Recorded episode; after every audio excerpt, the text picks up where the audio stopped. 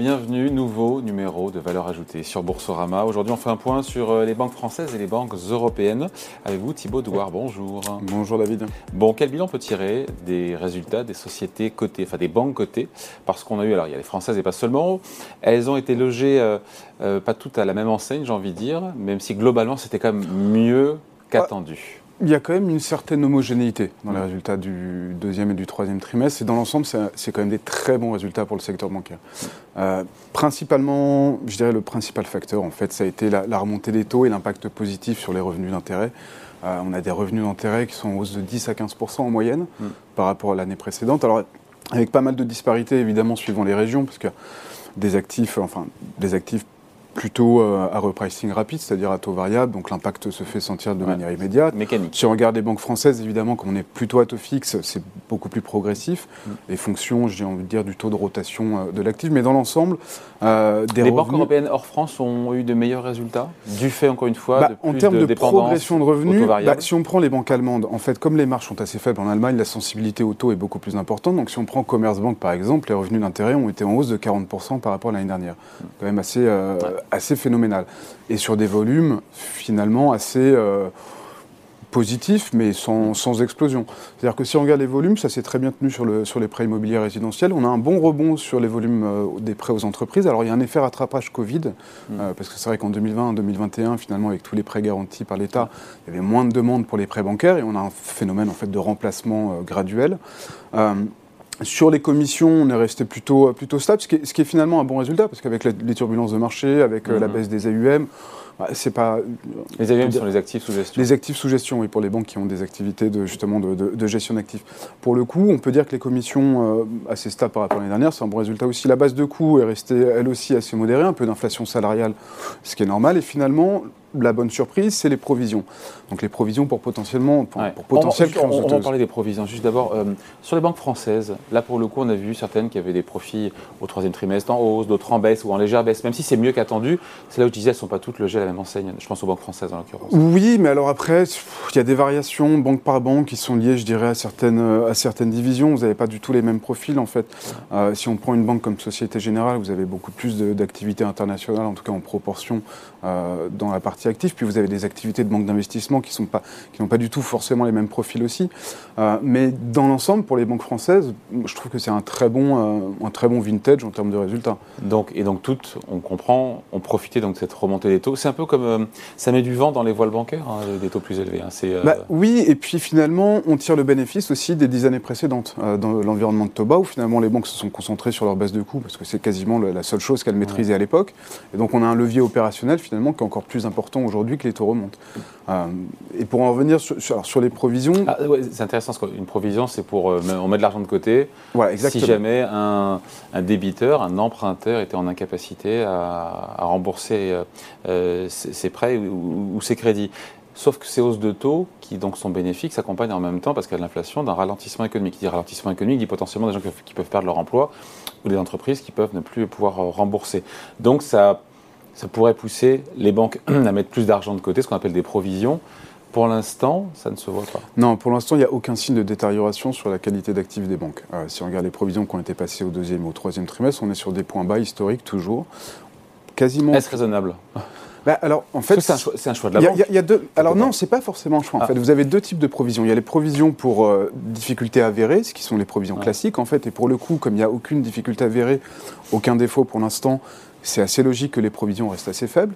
Et ensuite, vous avez les provisions, ce qu'on appelle un peu les provisions préventives. C'est-à-dire qu'en fait, euh, suivant les perspectives de croissance, euh, vous passez des provisions. En fait, si vous pensez que, la macro, euh, que les conditions macroéconomiques pardon, vont se détériorer, que le taux de chômage va augmenter, vous allez passer des provisions collectives. Et ça, c'est discrétionnaire, ça alors, c'est discrétionnaire, c'est aussi fonction tout simplement de, des prévisions macroéconomiques. En fait, c'est bah, facteur de modèle, de modèle de prévision. Oui, mais à chaque banque à chaque banque, mais disons qu'on ne peut pas non plus sortir euh, une, prévision de croissance de, son chapeau. Ça doit être basé sur des faits quand même assez, en tout cas des, des prévisions assez, euh, assez précises. Euh, et pour le coup, on a vu une légère hausse au troisième trimestre de ces provisions-là, mais c'est tout à fait logique parce que de toute façon, les anticipations de croissance sont en train de se dégrader pour l'année prochaine donc ralentissement. Et en même temps, la BCE nous a rappelé que la remontée des taux d'intérêt, Thibault, n'est pas sans risque non plus pour les banques. Qu'est-ce que nous dit la BCE quand elle nous dit ça? Parce qu'on se dit remonter les taux, ouais, chic, chic, chic, c'est bon pour les marges d'intérêt des banques. Bah, c'est évidemment la dichotomie. C'est voilà, c'est la dichotomie entre revenus où c'est tout à fait positif et sur les provisions où évidemment. Parce que ralentissement économique. Augmentation euh, potentiellement, euh, alors c'est pas le cas en France parce qu'on est à taux fixe sur les prêts immobiliers, mais il y a pas mal de pays où on, fait, on, est, sur taux variable, donc évidemment l'effet se fait ressentir tout de suite pour l'emprunteur, donc c'est augmentation gérée des mensualités, donc évidemment une dégradation potentiellement euh, du revenu disponible de ces emprunteurs-là. Côté entreprise, évidemment, bah, le coût de financement des entreprises va augmenter. On sait mmh. que pour les entreprises qui sont un peu liées au secteur de l'énergie ou les entreprises liées au secteur du retail, euh, évidemment, on peut avoir potentiellement euh, une compression des marges et donc un peu plus de difficultés à l'avenir. Maintenant, euh, on a quand même un support étatique qui est toujours présent aussi. sur lequel on peut prendre du confort. On sait que les prix de l'énergie vont être encadrés au moins jusqu'au printemps 2023, donc ça va permettre de passer l'hiver de manière assez sereine, en tout cas pour pas mal d'entreprises, euh, et aussi pour les particuliers. Euh, et puis, on a des bilans aussi qui sont quand même beaucoup plus sains euh, au niveau des banques. Vraiment, pour le coup, on a ah, pour chiffres à l'appui. Oui, bah, parce qu'on va rentrer en zone, en phase de ralentissement, les banques sont bien armées aujourd'hui Ah oui, pour le coup. En termes de capital, nous, on, en, est persuadé. Ça, on en, est persuadé. En termes de capital, si vous voulez, on est à peu près, je vais donner quelques chiffres, mais sans, sans, rentrer trop dans les détails, mais en termes de capital, on est à 15-15% et demi de ratio de solvabilité, c'est le plus haut historique. On n'a jamais été aussi élevé en termes de capital excédentaire. Euh, en termes de créances douteuses, le taux moyen de créances douteuses au bilan des banques actuellement c'est 2%. C'est le plus bas niveau depuis la crise financière de 2008. Euh, à côté de ça, on a finalement toutes les provisions collectives qui avaient été passées pendant la période du Covid qui n'ont pas été utilisées.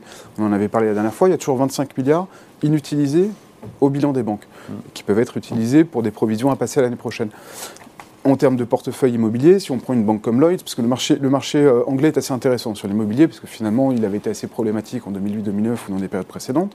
Si on compare la situation euh, à 2007 pour Lloyds, à l'époque, on avait 40% du portefeuille de prêt immobilier qui avait une loan-to-value supérieur à 80%. Aujourd'hui, c'est 4%.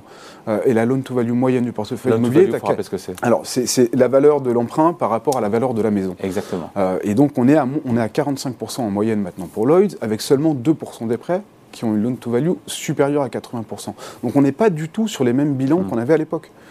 Et si on se projette sur 2023, qui bah va arriver vite, on se dit qu'il y a quand même beaucoup d'incertitudes, mais il n'y a pas de catastrophe a priori, c'est ça Non, c'est exactement ça. En fait, c'est-à-dire que si on veut essayer de prévoir les résultats bancaires l'année prochaine, le problème c'est qu'on a une incertitude macro qui nous donne hmm. finalement une variété euh, de, de, de possibilités. C'est récession bah, pas C'est quel niveau, quel en degré fait, de récession si on est, alors, ce qui est certain, c'est que les, les, revenus vont, vont, être, enfin, pardon, vont continuer à être tirés par les taux. Euh, de toute façon, parce qu'on a seulement une hausse des taux, enfin, on a seulement une hausse. Euh, graduelle des taux qui a été euh, prise en compte, mais on a encore des, augmentations de taux de la part de la BCE. Et on a un effet, euh, je dirais un effet lag qui va se mettre en place. Donc pour les revenus, nous, on s'attend à des revenus d'intérêt qui seront encore en hausse de 10-15% l'année prochaine, et ça sur des hypothèses de volume assez, euh, assez conservatrices. Donc la grande question, ça va être récession ou pas et l'impact sur les provisions. Voilà, on y revient. Pour l'instant, le discours des banques est très positif. Euh, si on prend bah, par exemple la BNP la semaine dernière dans la présentation de ses résultats au troisième trimestre, on a un discours de la part du directeur financier qui est très clair, c'est-à-dire un coût du risque moyen pour les trois prochaines années aux alentours de 40 points de base. Qu'est-ce que ça veut dire 40 points de base? C'est simplement une légère augmentation par rapport au coût du risque historique moyen de la BNP qui est 30-35 points de base. Donc, pas de catastrophe du tout. Euh, on a un commitment assez clair, euh, aucun signe de détérioration, des provisions préventives déjà au bilan. Euh, et finalement, même dans un cas de, récession assez sévère, nous, ce qu'on pense, c'est que le coût du risque moyen pour le secteur devrait plutôt, dans un cas de récession sévère, être aux alentours de 60 points de base. C'est à comparer à 80-85 points de base en 2020 pendant le Covid, c'est à comparer à 110-120 points de base dans la période 2011-2013, crise souveraine. Bah, parce que ces 25 milliards de provisions, c'est déjà 20 points de base de coût du risque qui sont déjà au bilan et qui peuvent être utilisés, parce qu'on a encore à peu près 5-10% suivant les pays euh, de prêts qui sont encore sous garantie d'État depuis le Covid. Généralement, c'est les prêts les plus mmh. problématiques, et la première perte sera à l'État, donc c'est des provisions en moins à passer pour les banques.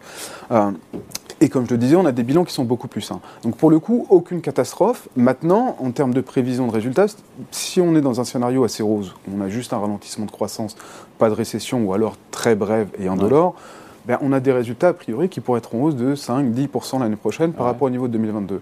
Ensuite, en fonction de la sévérité de la récession, nous, dans un, dans un scénario de récession, euh, je dirais, euh, limité, mais, mais actuel. Pense que le coût du risque va plutôt être aux alentours de 45-50 points de base. Et dans un cas de scénario enfin de récession sévère, donc je disais 60 points de base, ça veut dire en fait une baisse des résultats entre 10 et 20, 25% ah, par rapport à 2022. Alors quand même, mais ça c'est dans un cas euh, de récession sévère, et c'est à comparer finalement aux précédentes périodes récessionnistes où les profits étaient plutôt en baisse de 50% à l'époque, mmh. dans ces périodes-là. Et c'est ce qui fait qu'aujourd'hui, euh, parce qu'on manque de visibilité là-dessus, sur cette variabilité, finalement, bah, les résultats peuvent faire plus 20 ou moins 20 fait quand même 40, 40 points d'écart, que je pense aux banques françaises, mais pas seulement, elles perdent 20% en bourse depuis le début de l'année. Donc on se dit quoi? On se dit, euh, euh, voilà, qu'est-ce qui est pricé? Est-ce que quand on regarde les PER, les ratios cours sur bénéfices, ça vaut, euh, bah, ça vaut quasi, ça vaut pas grand-chose. les, banques On se dit quoi? On se dit, est-ce que c'est attractif ou est-ce que ça reste cher? Parce que sait pas ce qui va se passer l'année prochaine. Bah, j'ai envie de dire un petit peu des deux en ah fait. C'est-à-dire qu'à court, non, mais à court terme, on reste assez prudent. Ouais, je ne pas très, euh, pas beaucoup là-dedans, mais en fait à court terme, on pense que, on pense qu'il y a quand même, euh, comment dire, des un peu de volatilité à venir. Euh, comme je disais, pour l'instant, dans les prévisions de résultats 2023, on est sur un scénario macroéconomique assez assez sympathique. Euh, on pense qu'il y a des dégradations de, prévisions de résultats à venir parce qu'on pense que la récession est quasiment inévitable pour l'année prochaine. Euh, donc finalement, quand on regarde les ratios euh, PER ou, autres, ils semblent attractifs aujourd'hui. Post-révision, ils seraient de retour à la moyenne historique. Donc on n'est pas sur des valorisations qui sont démentielles, elles sont plutôt, plutôt sympas. Dans les potentiel facteur de volatilité, on sait que la BCE se montre aussi de plus en plus prudente sur les distributions. En fait, en 2020-2021, on avait eu des restrictions sur les dividendes. Euh, comme on n'a eu aucun défaut, on a eu des résultats assez bons pour les banques et donc une accumulation de capital, d'où en fait les coussins qu'on a actuellement. Les banques avaient prévu de distribuer, d'ailleurs 2022 c'est une grosse année de distribution, que ce soit en termes de dividendes ou de share buyback.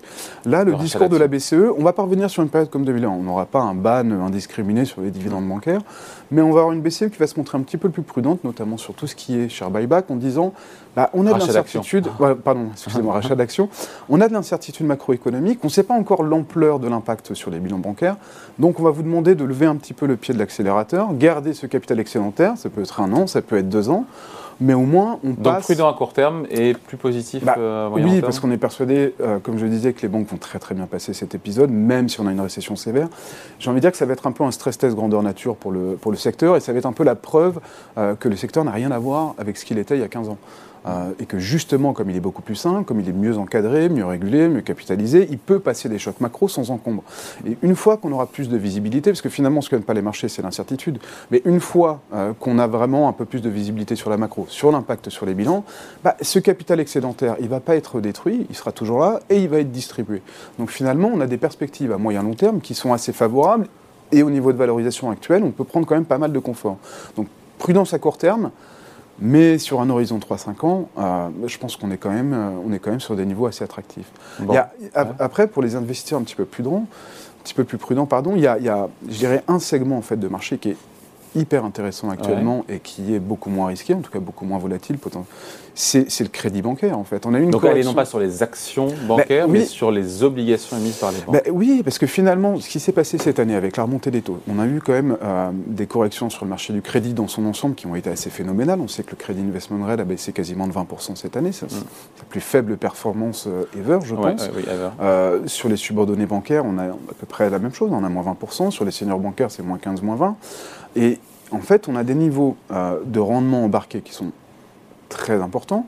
Euh, on a par exemple un, marché primaire qui se trouve sur les seniors bancaires. Les banques émettent en fait entre 6 et 7% sur des seniors à 5 ans. Donc, seniors, c'est quand même un instrument assez peu risqué, très très bien noté. C'est des rendements qu'on n'avait pas vu depuis extrêmement longtemps. Et en termes de primes de risque, on a aussi eu un écartement assez significatif cette année. Donc, on pense qu'il y a beaucoup plus de mauvaises nouvelles en fait dans les prix côté crédit qu'il n'y en a côté equity. Donc une vraie certitude. plus intéressant d'aller via les bah, obligations que via les actions. Disons qu'il y a plus de certitude et les niveaux actuels ouais, sont, sont, vraiment très très intéressants. En fait, les niveaux euh, de financement senior sont quasiment supérieurs aux dividendes yield actuellement sur les actions bancaires. Hmm. Ça se regarde. Bah oui, je pense. Allez, merci beaucoup. Explication signée Thibaut Douard pour Tikeo Capital. Merci. Merci David. Et Valeur Ajoutée revient très rapidement sur Boursorama.